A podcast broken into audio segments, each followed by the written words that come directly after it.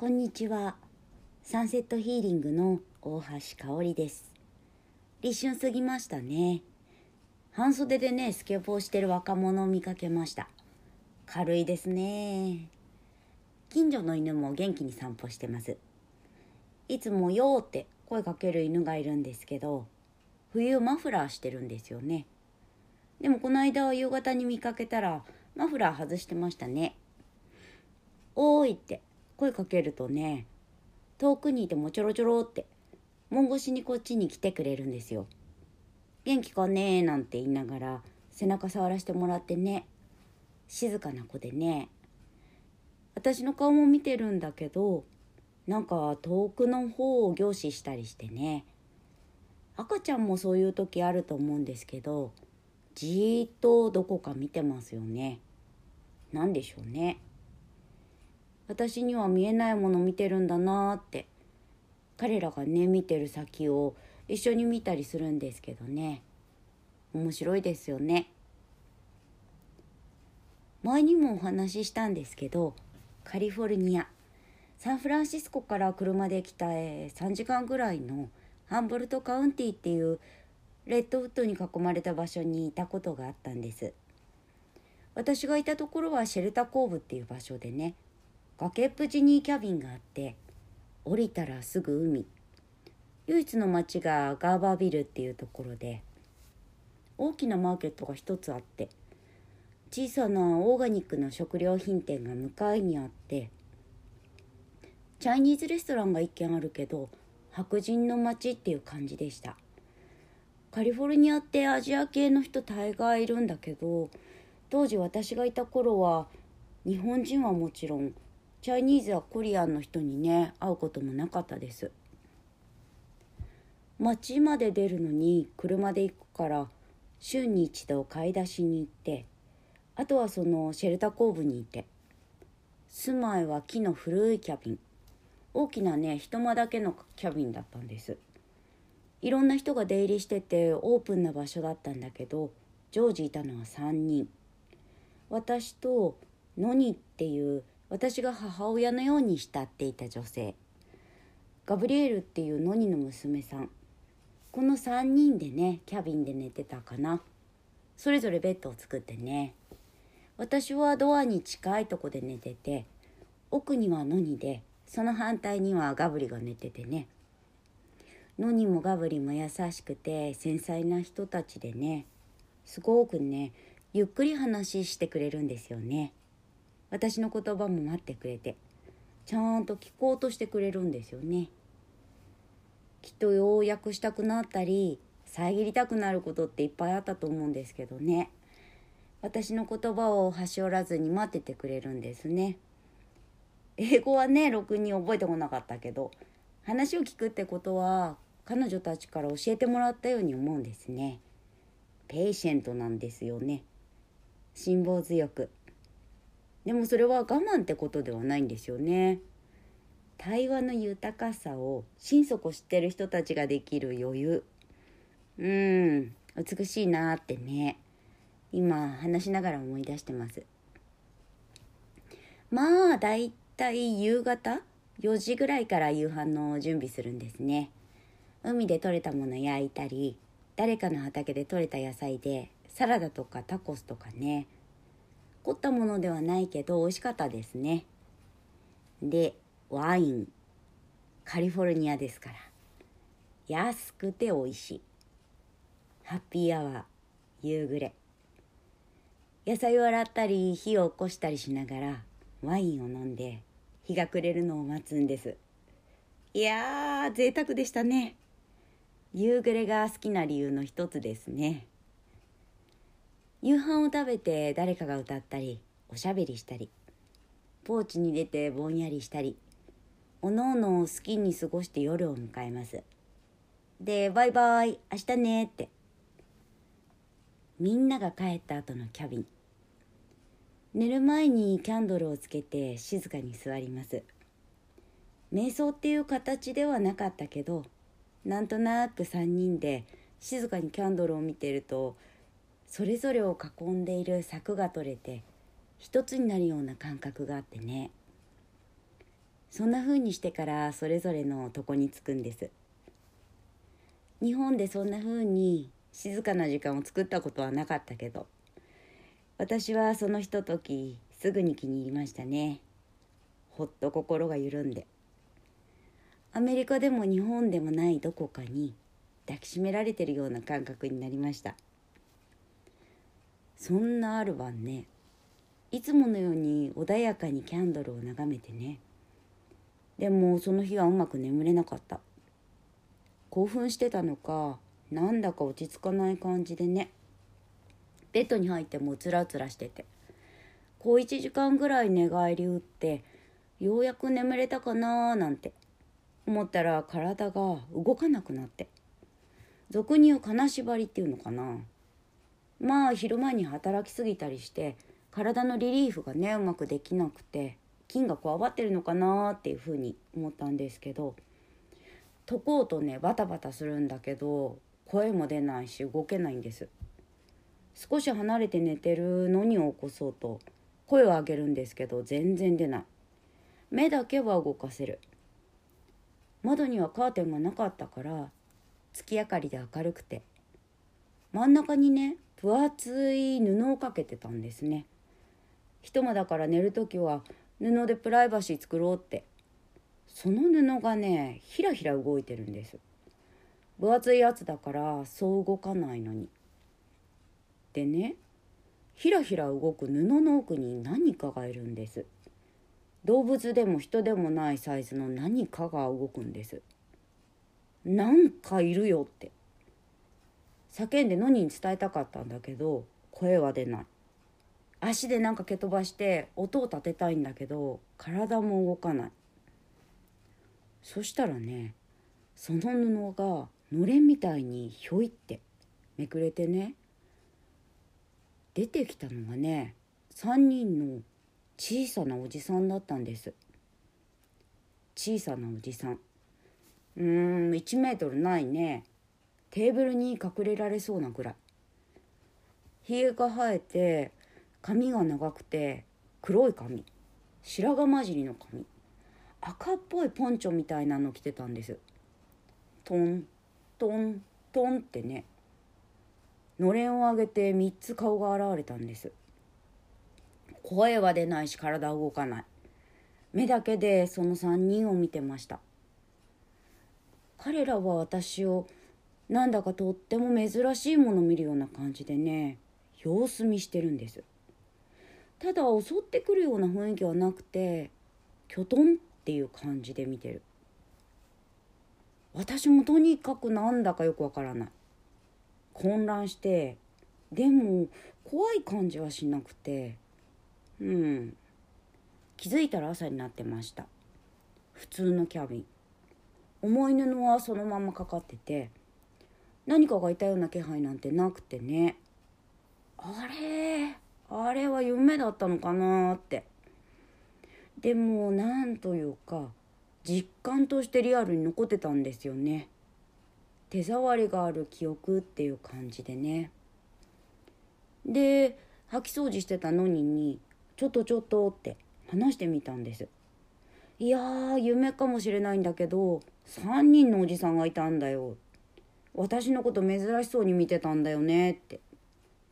髪が黒くてひげ生やしててこんな格好でねって。のにはふんふんってほうきの手を止めて話を聞いてたんですね。それはこの場所にいる精霊だねって言ったんです。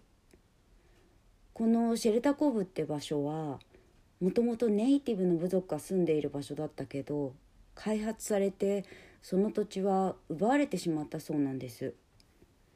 その部族の精霊が今もここにいるんだよって。多分髪や顔の造作であなたのことあれ？なんで仲間がいるんだって思ったんじゃない？確認したくて出てきたのかもしれないねって。そうかってね。だから怖くなかったのかもなって。それを聞いてちょっと嬉しくなったんですよね。友達ができたような気分でね。まあそれ以来彼らは出てこなかったんですけどなんとなくね今も時々自分を見ててくれたりなんかいたずら仕掛けてるんじゃないかななんて思ったりします。まあね何とも取り留めのない話なんですけどちょっと踏み外すと別の場所があってそこにいる何かや誰かは声をかけてる。自分に何かサインを送ってる。うん。その印に気づけるといいなってね思うんです。さてではではここで一曲かけます。ムンビアイーススカンデローソスお化けステップ。どうぞ。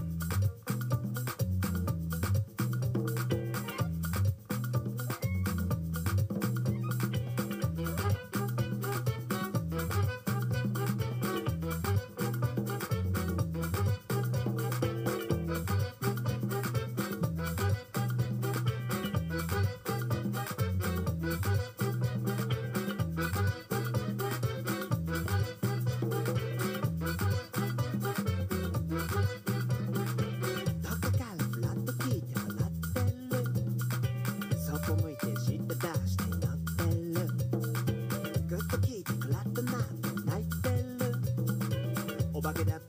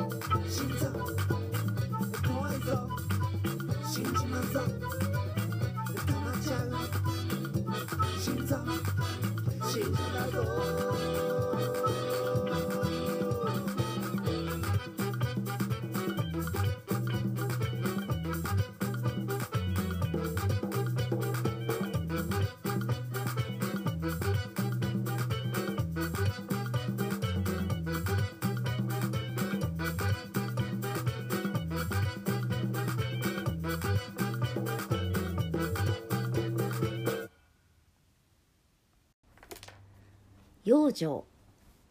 前にね五行についてお話ししました。自然界は5つの要素。木火土根水で構成されているっていう中国のね古代医学の考え方です。そして五行と同じく重要視される思想に陰陽があります。陰と陽。この世すべての事物事象は陰と陽が合わさったものだって。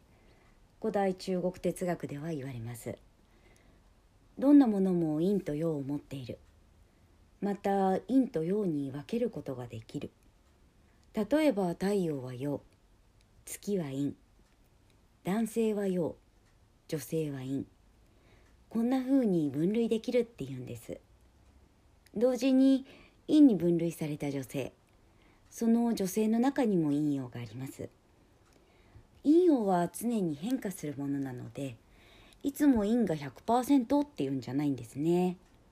月の満ち欠けみたいに陰から陽陽から陰へと流れていきます。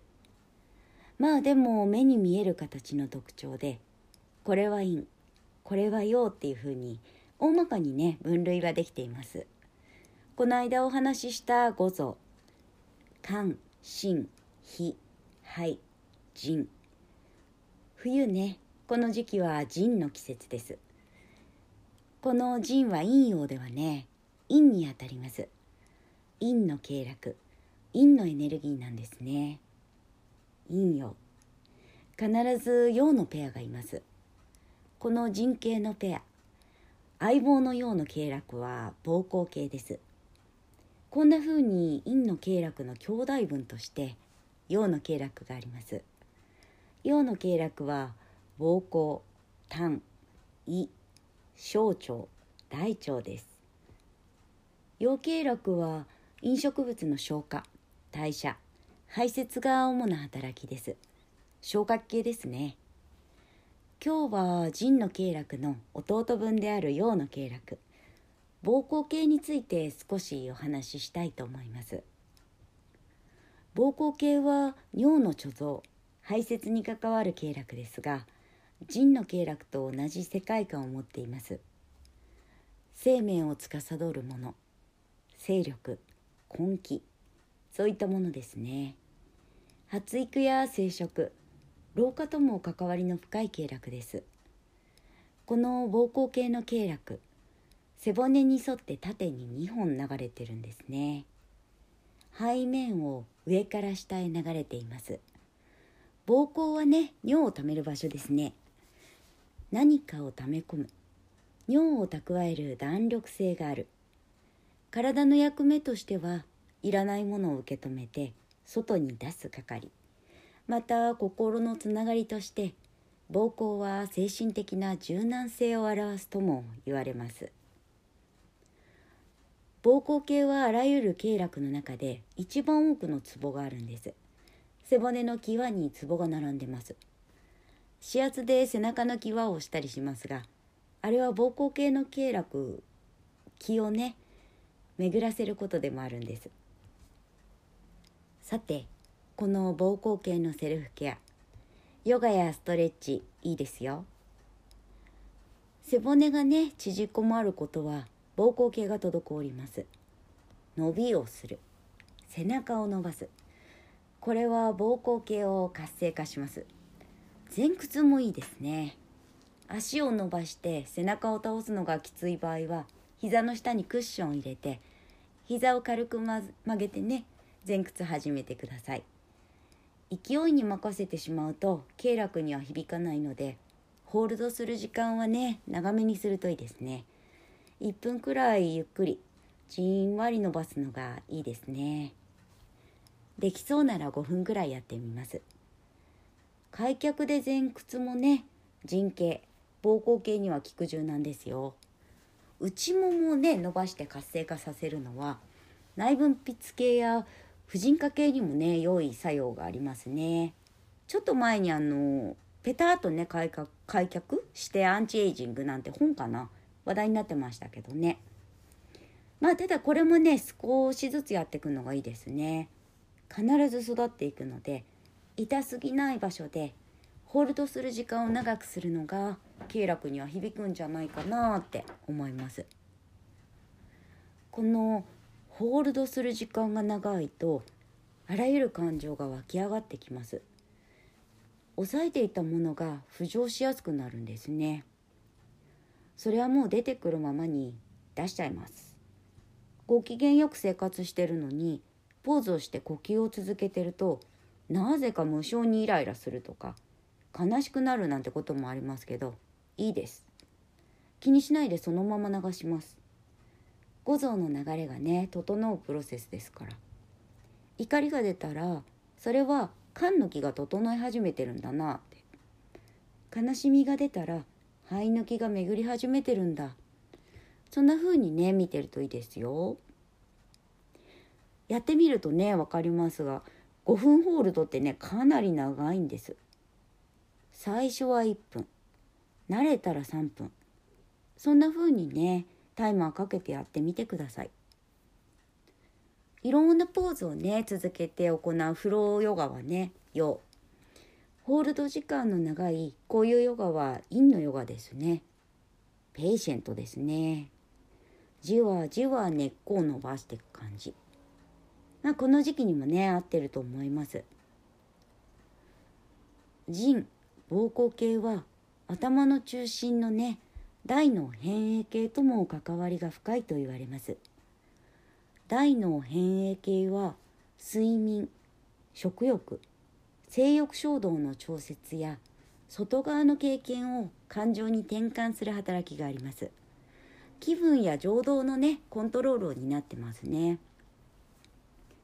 安定した感情を保つには大脳変影系を静かに穏やかな状態にしておくこととも言われます。変異系が興奮して働きすぎ状態にあるとニュートラルや肯定的なものまで否定的に解釈してしまいます。思春期やね月経期妊娠期更年期など女性ホルモンが変動しやすい時もこの大脳変異系の深い部分が活発になって興奮状態になるとも言われます。背中を伸ばすこと背骨の際を柔らかくしておくことで頭の熱を冷まして上がった気を下げる役目もありますね。頭を使った夜は下半身。前屈や開脚でお尻回し周りをね伸ばします。肩が凝った時もね股関節緩めるといいですね。こうガチガチのところにね直接直にアプローチするよりもまず遠いところからね緩めるといいですね。意識が別の場所に行くことで緊張しているところに風が入ります。うまく反らしてあげる。それから痛みや凝りのあるところにねアプローチかけるともみ返しもなくリリーフできると思いますよ。頭蓋骨。頭蓋骨からね背骨。仙骨。このラインを緩めることは膀胱系が担うテーマ。いらないものをまずは受け止めておのずと流れるのを待ち自然なタイミングで排出するっていうプロセスを支えてくれます。いらないもの。早く手放してすっきりしたいなーって。慌ててしまうこと多々ありますが。手からね離れるタイミングを待つこと。ベストなタイミング。体は知ってますからね。まあ春が来る前に私もこの膀胱系を整えるべくクラニオセイクラルワークをね受けようと思ってます。クラニオセイクラルワーク。このワークは軽いタッチで体に触れることで頭蓋骨から脊髄仙骨にかけて流れる脳脊髄液の調整を促すものです。自律神経系のね調節にいいと言われてますね。まさに膀胱系のラインです。気持ちいいんですよね。敬愛するボディーワーカーのかなさん。開くっていう名前でクラニオセイクラルワークを行ってます。彼女のね声も気持ちいいんです。流れる感じなんですよ。文章もね大好きです。翻訳をねされてる方特有のフロー感がありますね。ノートっていうサイトなのかな？かな開く通信っていうタイトルで読めると思います。おすすめです。膀胱系がねフローすると思いますよ。ではでは。今日はこんな感じで。聞いてくださりありがとうございます。最後に1曲。今日は re:plus の「 Jellyfish in the Forest」クラゲ。片瀬江ノ島の駅にねクラゲがいます。クラゲは脊椎ないですね。進化する前の形だって言いますけど未来的ですよね。無脊椎から脊椎動物になってまた無脊椎に、ね、なるかもしれませんね。引用的に見ると。ではではどうもです。